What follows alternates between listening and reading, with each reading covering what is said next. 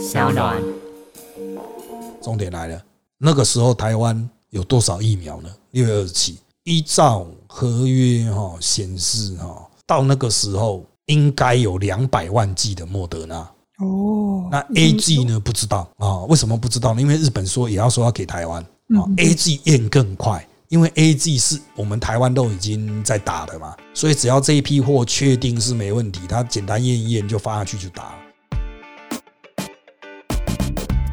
大家好，欢迎收听今天的人渣文本特辑开讲，我是周伟航。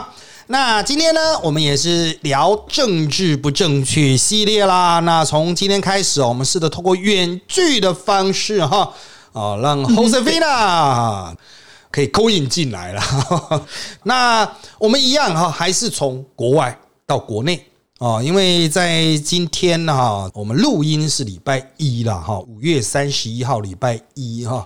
疫情哈，指挥中心也是说啊，已经缓和了啊，但是啊，还有很多新的议题啦，特别是所谓的疫苗了哈。到底这个疫苗啊，还有多少的这种内幕哈？我们看哈，视情况来跟各位爆料了，好不好？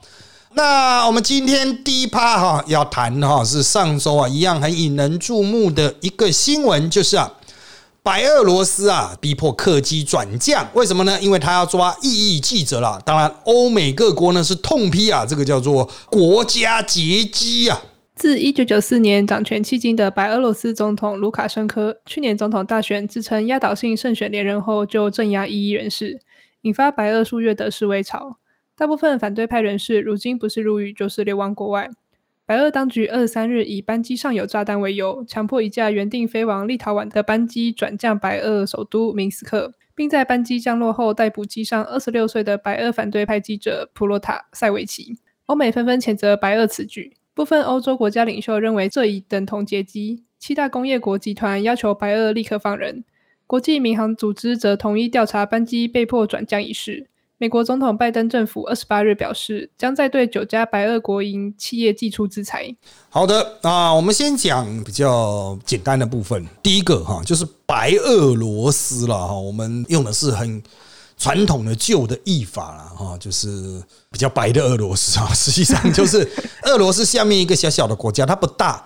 那在乌克兰旁边，那乌克兰跟俄罗斯不好，白俄罗斯倒是跟俄罗斯关系还算不错啊。他的总统啊，这个卢卡申科啊，已经当了二十几年了哈，就是一个威权集权统治的啦。啊，怎么选都是他赢了，你就可以把它想象成就是有点类似像以前台湾的那个蒋公的时代了哈，就是永远都是他在当这样子哈。好，我们回归一个比较简单的这个逻辑哈，就是。实际上这件事情比较夸张的一点是在于说哈，第一啊，它当然是在它的领空附近啊，到底是不是实际上的领空，那值得讨论。但是他去拦了一架不是他国家的这个客机，把他拦下，理由说是上面有人放炸弹的。那这个理由其实欧洲各国是不接受的啊，他认为就是你这就像那个什么，我们之前讲什么卢沟桥事件，说我有一个兵失踪了，跑到你那边去，我要去搜查一样。欧美各国都觉得说你是当我今天第一次出来混吗？当然不是这样子的了哈。所以呢，我们现在的看法是哈，就是。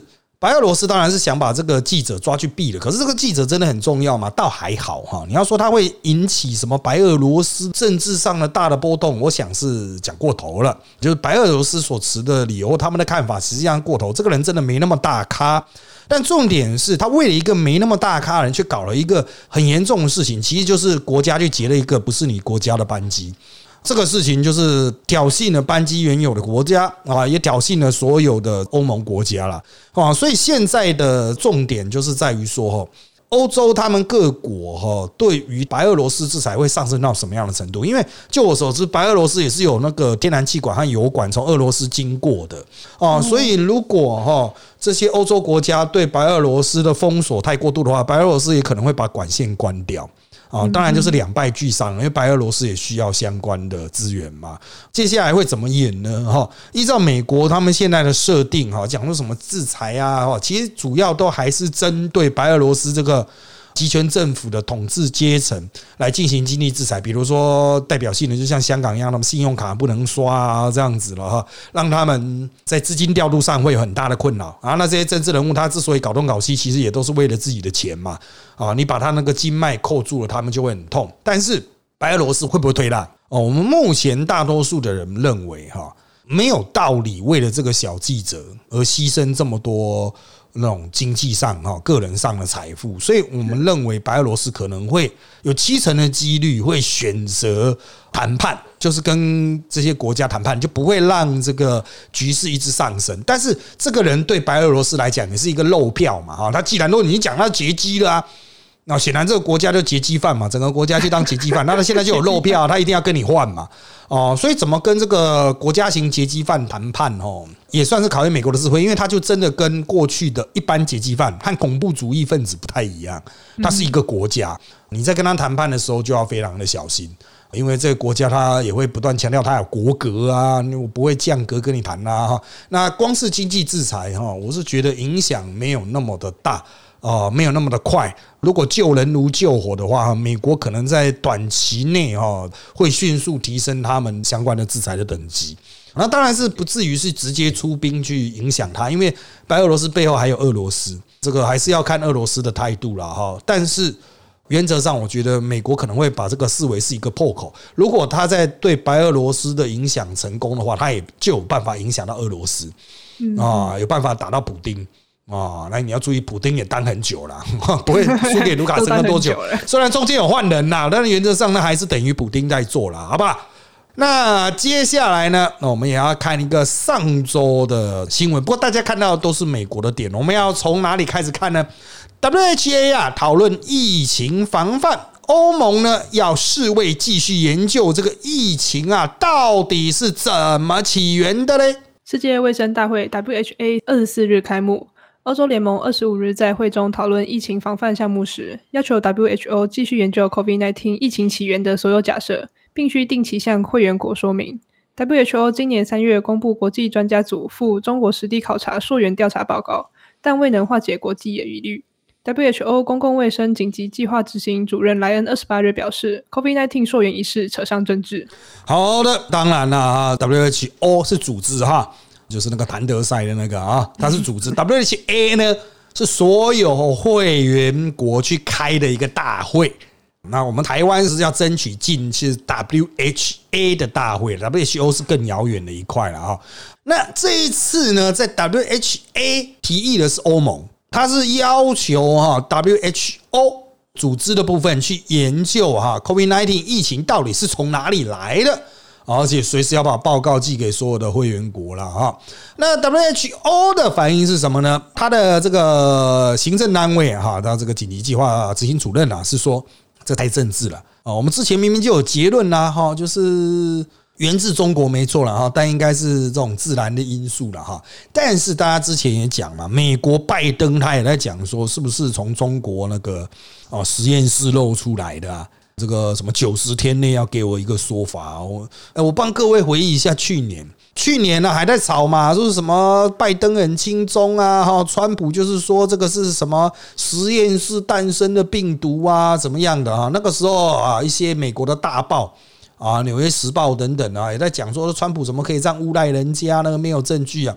结果现在拜登说，可能也许哈，不能排除是中国露出来的哈啊！这些《纽约时报》哈，居然又在拍马屁啊！这我是觉得真的是有点可恶哈。我个人认为，这个所有的可能性啊，依照中国现在对资讯管制的程度啦，哈，就算要查也查不出个毛了。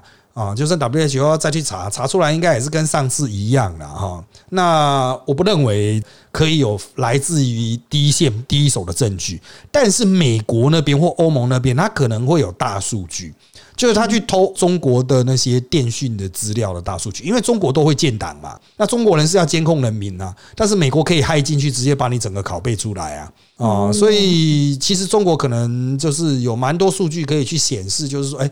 在那边的人群的移动啊，或是医院里面的一些数据啊，可能都被美国干走了。那美国可能会从中找出一些蛛丝马迹，就判断说，哎，其实一开始疫情可能最早是发生在什么地方啊？它比较可能的来源是什么？哈，等等。那当然了，现在去讲这个，铁定是政治了。现在重点就是赶快把这个一一嘛，你管它起源是什么呢？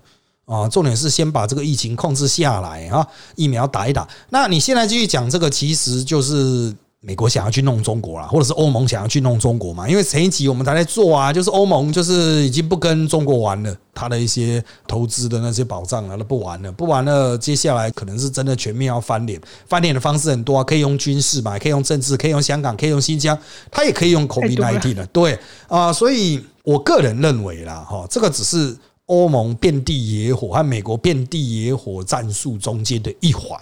他不见得会找到什么答案，可是他光用这个撩你，你就很不爽啊！他就说：“哦，我要调查哦，你再嚣张，我就调查你哦。”这样子，然后他他随便找一些小报啊、报纸放个话说：“我们调查出来啊，很可能啊，怎么样怎么样？”中国就很不爽啊！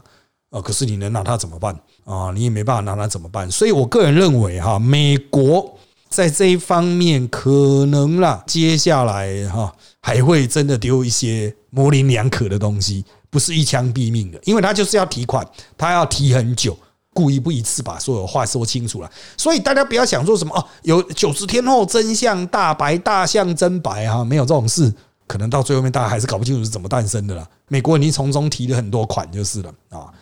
好，接下来是一个很少人台湾注意到，但是呃有有点好笑的新闻了，我们特别把它列出来，就是啊，澳洲媒体称。纽西兰为纽西兰，就是 New Zealand 哈，就是习近平的领土了哈。表示纽西兰为前抛弃盟友哈，这个纽国总理阿登只能说他完全不同意这种说法。随着国际舆论质疑纽西兰对中国立场过然，有澳洲媒体将纽西兰戏称为纽西兰，指纽西兰要看中国国家主席习近平脸色。澳洲第九频道新闻网新一集新闻节目六十分钟将会讨论纽西兰的中国政策对纽澳两国的关系的影响。好的啊，为什么要特别提到媒体的媒体报道？本来就是很多乱报的啊，随便乱起名字的嘛。但重点是哈，现在澳洲已经凝聚出一个意思，就是要弄中国，因为他之前被中国弄嘛，弄得很不爽啊。现在澳洲就算是整个英语世界里面故意要弄中国弄最凶的，只是他因为国家比较小了。领土很大，但人口比台湾多一点点这样子哦，所以大家比较不会注意到他们。但实际上，他们弄中国也是弄很凶。他在弄中国弄很凶的同时呢，他就发现他有一个邻居好像对中国都没那么凶，他都很不爽，觉得啊，你一样是我们联盟嘛，啊，你居然这样子哈，五眼联盟里面对中国最好了，看了就不爽，所以。开始用媒体去制造一些新闻啊，讲纽西兰还好了哈，他特别做一个节目，直接就去谈说你跟中国这么好，会影响到你跟我的关系哦。那对于纽西兰来讲，会是蛮大的压力啊。你会说哦，是哦，纽西兰不是就是孤悬海外嘛？可是对于他最近就是澳洲啊，是啊，那大洋洲就是这两国彼此互相影响嘛。哈，纽西兰在相当程度上还是会去依赖到澳洲啦。哦，所以。我个人认为，哈，就很多个角度来看，澳洲的积极性远超过台湾一般人的想象啊！他在区域啦，对围堵中国啦，哈，甚至来监督你们围堵中国上面，哈，都是蛮积极的，哈，这种积极度很高啊！接下来台澳关系，哈，也许会有一些明确的进展，只是我们现在台湾都在忙于自己内部的疫情，哈，没有。时间精力去管这个跟澳洲的互动，但是之后哈，如果能够有效整合的话，我们北有日本、韩国，南边如果能够拉到一个澳洲作为盟国的话，其实作为相当程度的围堵了，不管是经济发展还是军事合作方面，其实都会有蛮大的帮助哈。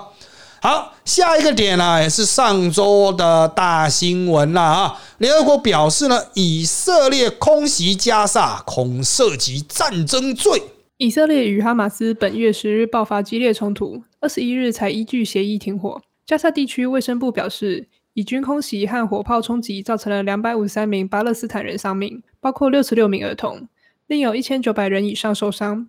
联合国人权事务高级专员巴舍莱二十七日表示。以色列最近对加萨的连番致命空袭，恐已触犯战争罪。好的，那战争罪它这个规定非常的详细了，但最重要的就是你不能打那种防卫战争以外的进攻战争，不能没事跑去打别人啊。那你会说，可是加萨也有发射火箭吗？对，那加萨你也要去办它。可是它到底对以色列造成什么样的伤害呢？加萨的这个发射火箭的到底是谁呢？要去抓嘛？但以色列的攻击哈，的确是有一点点的过头了哈。就某种程度来说，它已经超过了自我防卫，还包括想要趁机去打哈马斯以及其所属的一些经济产业还有媒体。那就这个角度来说，虽然现在已经协议停火，不过接下来还是有可能会持续产生一些后续的冲突了哈。因为的确以色列人死的人没那么多，但巴勒斯坦人就是有两百多人死了嘛哈。那特别是有小朋友打到小朋友，就是联合国就很不爽。嗯哦，你应该事前警告。那以色列会说有有有，我们有事前警报，那就是打不准啊。各位在台湾哦，可能比较不知道哈，就是国际交战上打到小朋友就真的很妖兽了哈，所以他们在媒体呈现战争反战的时候，都会特别强调那种打到小朋友的镜头啊。那我们在考虑到很多战争设定的时候，都会想到我的武器到底有没有准到能够避过小朋友啊？那以色列人的避掉小朋友的方法，就说我会去打你那栋大楼，你赶快把小朋友移走。可是。那个大楼旁边也有小朋友，那大楼倒下来的时候，还是会去影响到旁边地区嘛？啊，你没办法把它完全撤走，而且你说临时是要撤，也不见得能够通知啊，你可能炮就打来了啊，所以以色列真的是过头了啦啊！那会不会被惩处呢？其实依照联合国现有的格局来说，美国应该虽然从川普换成拜登，但原则上不至于会立刻抛弃以色列啊。我认为接下来以色列可能会受到一些压力，但是当地的冲突会随时再起。因为前面的十日到二十一日的这个冲突嘛，哈，加萨那边就发现以色列人花了很多的钱哦，用那个铁穹啊，Iron Dome，它的特殊的防御系统去挡，结果人家一发只要八百美金啊，以色列人打出去都十万美金了，开什么玩笑？对，而且人家一口气发很多，你也不见得全部都能挡掉啊，所以这种消耗战对以色列是很不利的。那以色列要怎么去化解这种冲突啊？其实。对于西方国家或是一些调解的人来说，以色列你就撤出去就好了。以色列一天到晚让他们吃人家豆腐、占人家的土地，到底是有多缺土地啊？以色列人口其实没那么多啊。啊！但是就是一直去巴勒斯坦人那边屯垦啊，去占人家的房子啊，最后面就引起很多冲突哦，真的是没必要了啊！我虽然基于个人的偏好，我是蛮讨厌以色列，但是我们在这边讲哦，是尽量的客观哦，就是以色列你就不要再挑衅，不要再无事生非这样子啊，没事在那边去动巴勒斯坦人，你就在你自己现有的土地上好好过你自己的日子就好了，人家也没有什么余力去惹你啊，人家也想发大财啊。啊，你就是故意要去挑衅，那人家就会故意找你麻烦，这不是必然的吗？好了，接下来我们就后半段的部分来看到我们国内了啊。国内当然看点啊，还是这个疫情的部分哈。那我们会在疫情还有一些相关的部分哈，稍微强调一点了哈，再带一下这个高温啊、哈景气循环啊、台电的电够不够的问题了。好，第一个哈是。全国三级警戒啊，你确定要延到六月十四了哈？那科技学校一样会继续停课下去。因武汉肺炎社区流行疫情全台延烧，中央流行疫情指挥中心指挥官陈时中二十五日宣布，全国第三级警戒延长至六月十四日。教育部长潘文忠宣布，全国延长停课至六月十四日。指挥中心指挥官陈时中二十六日宣布，强化五大防疫措施，民众外出若没戴口罩，将不劝导，并直接开罚。因关闭的娱乐场所违规营业，相关业者及参与民众将一律开罚。好的，政府有政府的规定啊，中央政府有中央政府规定，地方政府也会有一些措施上的不同。最大的不同就是台中还有台南还是哪里吧，因为他们怕一路性的家庭传播，就是从台北下去的人在台中造成一整个家庭传播，所以他们现在那边是要求在家里面也要戴口罩啦。哦，这么麻烦，就台中人在家里也要戴口罩这样子。老子我是不相信会有人 认真执行，我也觉得不会。对，谁理你呀？你要怎么开罚？我们懂法律的人哦，都会知道，就是法律它有没有效，其实先生能不能执行嘛？我们最常举的就是你没办法去定一个禁止放屁的法啊，你要怎么执行？你要怎么去抓啦哈？不用抓了，你要劝导，实际上都很难。他现在是劝导，不是说抓了。但是你要劝导都很难啊！你要怎么跑到人家家里去劝导？人家在家里有有带没带？那完全是自己天地良心了。所以我们的建议就是说，哈，你在家里面就自己做好自主健康管理啦。啊，如果你觉得你是台北下去的啊，可能有危险，你就做好自主健康管理。可是为什么中央不做全国同步的这样的建议呢？除了执行困难之外，还包括另外一点。我们透过现在的个案数发现，哈，其实真正造成疫情传播的关键，并不是这些善良的守法的民众。如果台湾的民众都是非常守法的话，哈，那现在疫情应该每日的确诊数只有一半甚至更低。那为什么会降的这么慢呢？主要就是那一些从一开始的疫情是从八大传播出去嘛，那人家去八大他就不会讲啊。啊，他就不会讲，然后他去过八大，所以这家伙一开始就骗了。这些家伙一开始就骗，就表示他的道德坚持是比较低落的嘛。啊，违法的意志比较高嘛，道德低落又想要违法，所以你去设计那么多的内在的那种心理要求啊，其实真的是防君子不防小人呐。啊，那这些小人还是会继续跑跑照啊，还是继续在外面传啊，哈，所以能做的真的就是第一个，先想办法尽量把外面的全部堵掉，还在营业、还在群聚的尽量堵掉。那至于内心的部分呢，就看他们会不会并发。啊，如果不会并发的话，或是无症状的话，其实它传染力比较弱。不是说无症状就不会传，但它传染力比较弱，那就可以慢慢的把它压去。这就会造成我们六月十四号能不能解除哦，真的就是运气运气了。虽然现在才你们听到是六月一号，还有十四天呢，哦，但是我们是觉得还是运气运气，希望能够压到一百例以下。但前提就是这些爱骗的、爱违法的家伙啊，能够陆续发病被抓出来啊，因为要他自己承认很难。我可以跟各位报，今天五月三十一号，今天。还有一例确诊是五月十号去阿公店的，你要想已经回退二十一天了呢。对啊，他已经是十四天加七天呢，隔离加自主健康管理完了确诊，哇，这个真的拖太长了。当然了，我不太清楚这个详细的意调的状况，因为他们现在没有公布的很细。但是呢，这个家我铁定在外面是很长一段时间嘛，哦，除非他十号开始以后就自己知道，然后就自己躲起来哦，因为十一号就已经有阿公店的传出了嘛，所以他十号去，十一号。开始他自己就躲起来，那就不会传。他要是觉得说，哎，我蹲个七八天没差，啊，我十七号出去跑跑照，他就在外面十几天，这个事情就大掉了。他的接触史可能就会非常的复杂哦。所以我们现在都说，一个这一种的，它可以传多少呢？十几二十个不是问题。在基隆就有一个小吃店，实际上也是八大传所，他现在就传了十几个了，而且这是有抓出来的，还不包括没抓出来的啊。所以。啊，像综合也有一个啊，就是老人安养院，一个带进去就三十个全中啊。台北其实也有了，据了解是去过八大人带进去，整个安养院全中，然后就造成某一区的病例暴增这样子。这个表面上看不出来，因为台北市不公布疫调嘛，公布疫调大家才会知道状况有多严重这样。好，所以哈，我个人的看法就是说，第一个就是一般人就尽量压，减少接触，然后想办法把那些还在继续骗的揪出来。那讲到这个哈，第一个就是平常以前会去八大消费的人哈，你就盯着你这些朋友哈。那另外一种呢，就是会去传统市场的。当然，传统市场的业者也会抱怨说，我们都已经生意很差啦，你们现在要叫我们不要去传统市场啊？啊，我们要不要活呢？基本上来说，传统市场的摊商，你短期不营业或短期生意不好哈，应该不至于倒掉，因为你还是最基础的食衣住行。人家还是会去消费。现在有很多产业是完全没办法做了啊，那你稍微配合一下停业，我想影响应该没那么大。这是第一个。第二个就是为什么传统市场威胁比较大？你要说大卖场也是很多病例啊，可是大卖场为什么会很多病例？它抓得出来，就是因为它有十连制。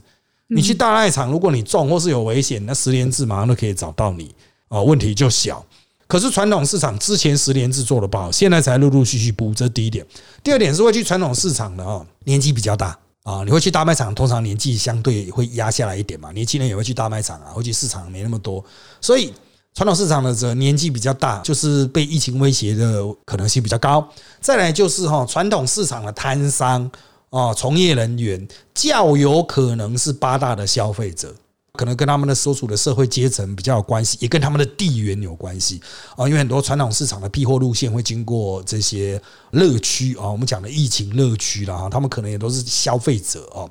好，另外还有一点就是传统市场它因为比较去中心化，它没有一个很明确的管理中心，随时去督查，随时去抓消毒这样子，所以他可能戴口罩一时没注意到，不是说故意不戴啊，就是可能有些业者讲话热啊，抽根烟啊，喝口水啊，口罩拿下来就没有再戴上去啦。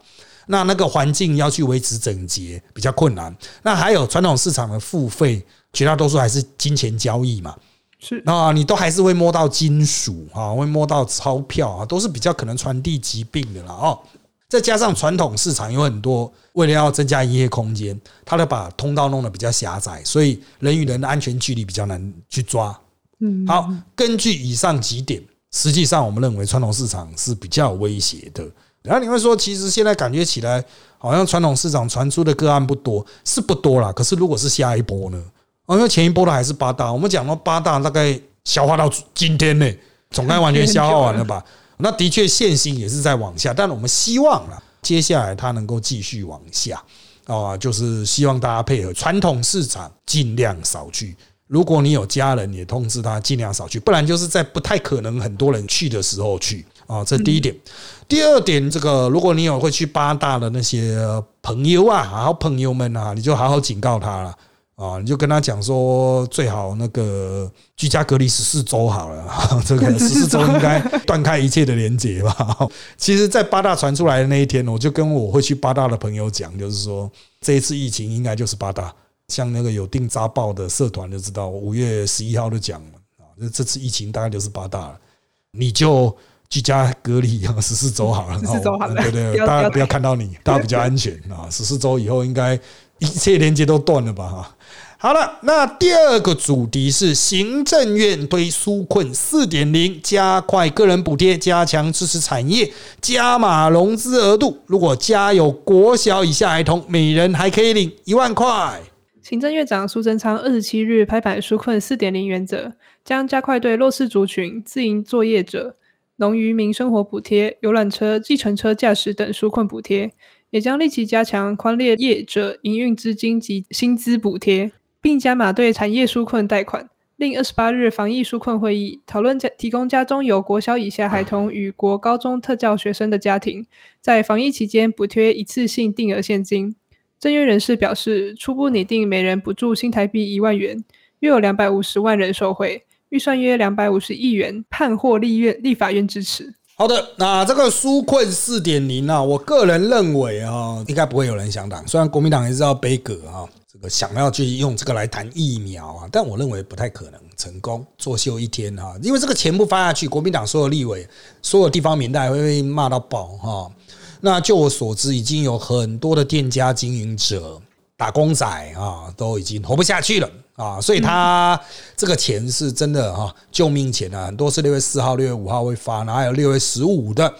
提款的方法哈，他们现在会陆陆续续公告，甚至健保卡也可以哦，啊，健保卡也可以提哈，这个很妙哈。但是哈，我个人认为哈，目前这个额度还不够，只能暂解燃眉之急啊。所以他要急的在六月十五号之前，因为六月十四就要决定是不是要再延。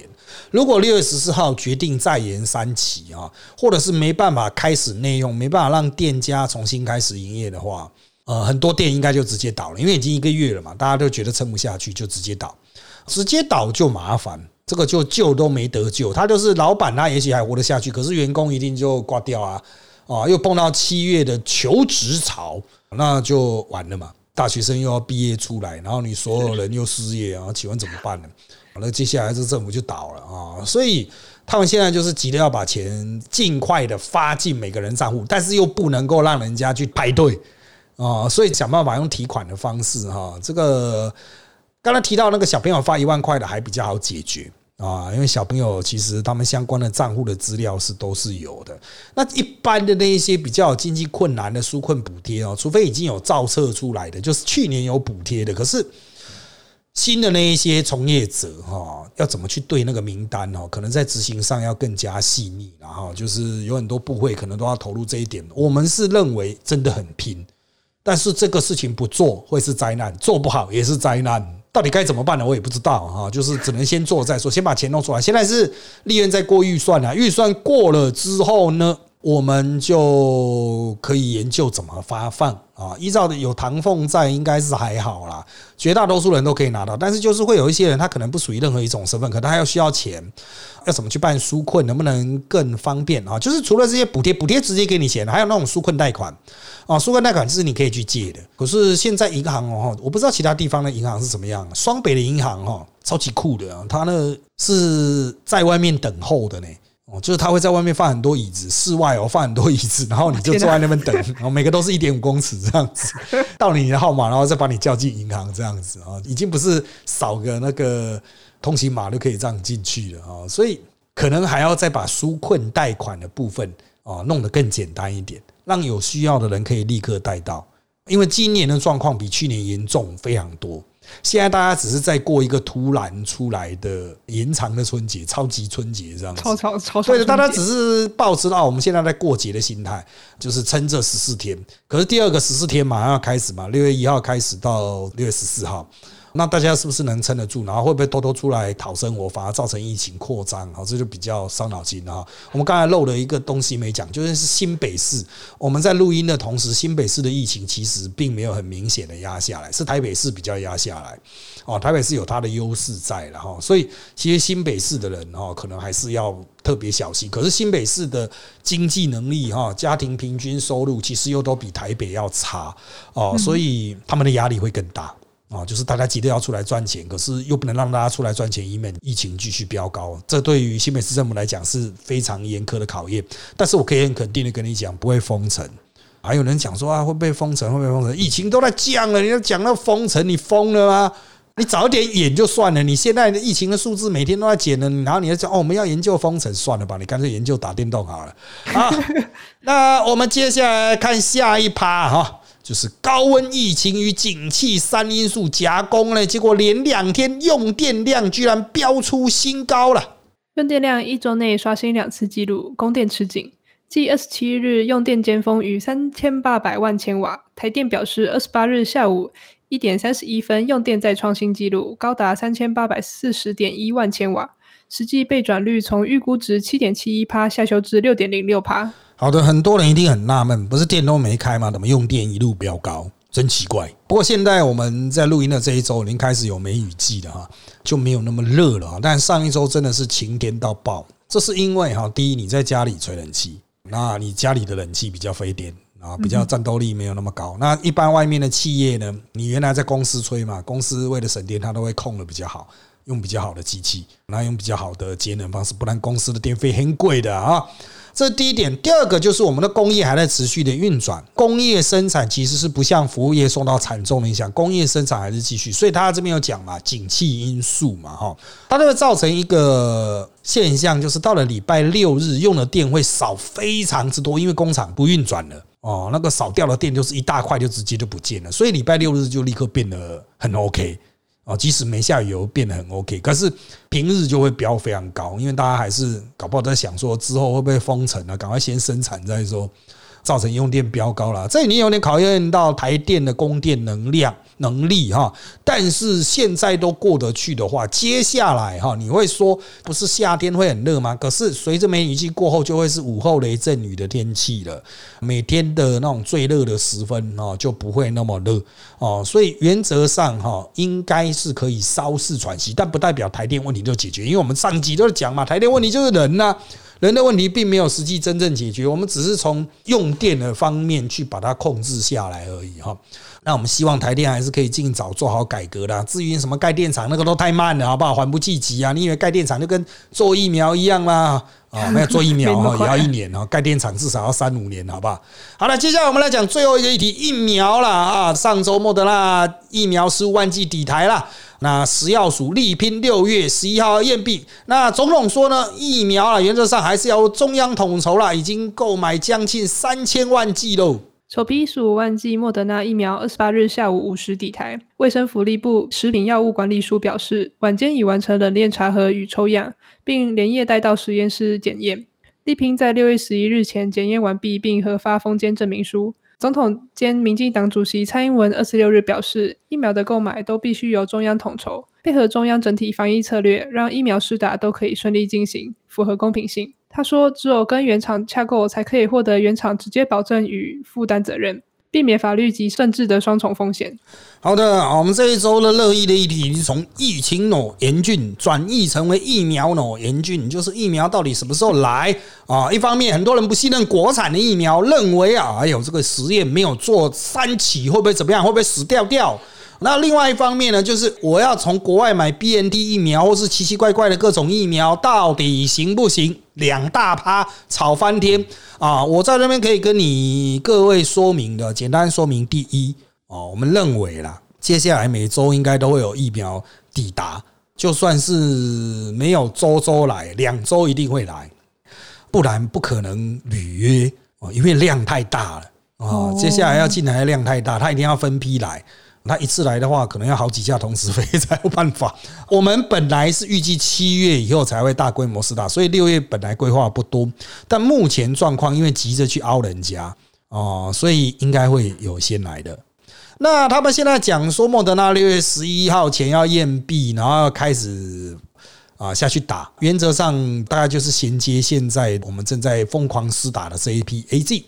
哦，我们现在试打的 A G 一样也是五月来的这一批四十一万剂里面，它现在打非常的快，每天可以打三万多啦，啊，大概打十天就打完了啊，所以在六月十一号之前，应该所有的 A G 会打完。那六月十一号之前会不会有 A G 来呢？我们希望有，也应该会有啦，但是就是希望会有，希望有啊，那就是让。不会有什么空白日这样子啊？那目前现在优先打的，我先讲优先打的警消医护警消第一线战斗人员嘛，哈，原本说是要拼六成打完了，但是现在的状况是，原则上所有医护应该第一季都可以打完，警消就是尽量，特别是外勤的，内勤的就先忍一下。结果今天有传出那种内勤也跑去偷排队那种，被抓到会被干爆啊！哈，特别提醒你啊，就照顺序来了。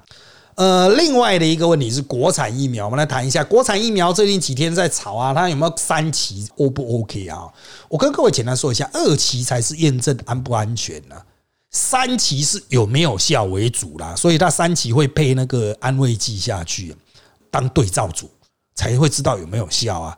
各位有读过实验吧？啊，都知道有那个对照组、实验组的存在了啊。它就是三期是有安慰剂这样对下去啊。其实我们台湾有些好像据传二期也有安慰剂，就是因为二期要当三期做了。那现在争议是说，哦，只做三千会不会不够？人家要说要做到三万哈，会不会把全民当做实验场？那大家讲说会不会不安全？可是二期不就是做安全？二期解盲不就知道安不安全吗？有些人就说，可是它只能凸显三千分之一啊，哈，三千分之二千分比的这种啊，没办法凸显万分比的，那就看科学家科学制定的标准嘛，看你的需求的紧急程度嘛。不过再怎么急哈，就我们理解啦，国产疫苗的生产速度是很慢的，所以它大概六月是没有办法。哦，就算他解盲，六月没办法，可能要到七月多吧。一开始我们原来听到还是八月的，哦，所以国党疫苗哈根本就不是现在的问题。很多人那种为了要进 BNT 疫苗，拼命骂国产疫苗不好哈，真的是大脑洞啊！这第一点。第二点是 BNT 疫苗到底能不能进来？今天陈时中啊，今天是礼拜一，我们录音时间礼拜一，陈时中说大家都说要进，可是都没有人送文件啊。这都像什么呢？每个人到台大前面去呛下说我要读台大，但是没有报名啊。啊，你东西要寄来啊！你要报推甄呐！你到底在干嘛啊？连推甄都没有报，只会发一封信来给我说什么我要读台大，你快点跪啊！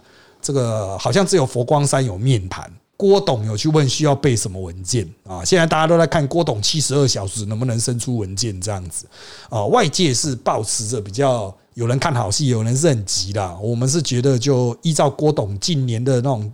缩水程度啊，像他的威斯康星州设厂啊，日本夏普啊，还有一些国内的投资啊，国内医疗捐赠啊，各种缩水的情境，我们就是希望郭董能够洗刷缩水的这个。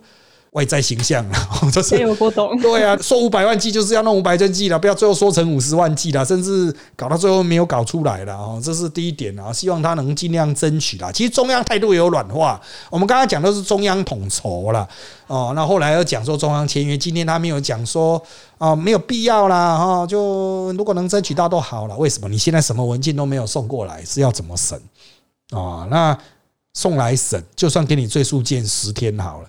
十天那边拿到东西，对方那边就能出货吗？货就已经准备好了吗？来了之后还要验封间呢？哦，因为它是全新的疫苗啊，我们要这边要建冷链的机器，是不是都有到位？大家是不是会施打？因为它这个疫苗比较特别，它的温度保存比较特别啊，要非常低温，所以它除了施打人员之外，还要有去维护那些疫苗的人员啊，那些人在哪里啊？我们现在医护都不够了啊，你还要有负责看冰箱的啊，这个真的是很大的问题啊！能不能在短期内建成？我们很怀疑。就算再怎么快哈，六月一号送件，十天六月十一号审出来。然后审出来之后，赶快去谈货啦，安排寄送啦，东西从德国寄过来啦，还要出货，搞到人家还不愿意生产。那当然，他们讲说是有现货了。好，那寄过来之后你要验哦，就算六月十二号货上飞机，一路飙来，飙来之后他要验封间呢。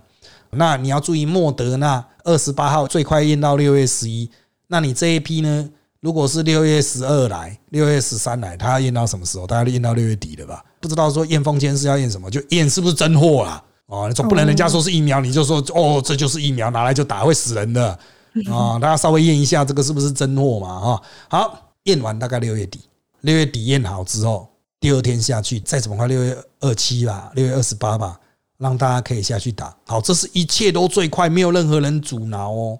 重点来了，那个时候台湾。有多少疫苗呢？六月二十七，依照合约哈显示哈，到那个时候应该有两百万剂的莫德纳。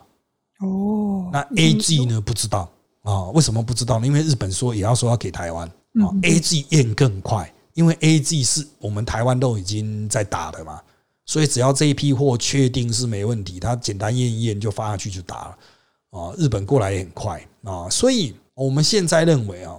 就算你现在厂商紧急进，然后政府全力配合，你开始打一定六月底甚至七月，只要一个环节出包就七月啊，甚至拖到八月啊，那个时候全台湾到处都是疫苗啊，人家还会要打你这一个吗？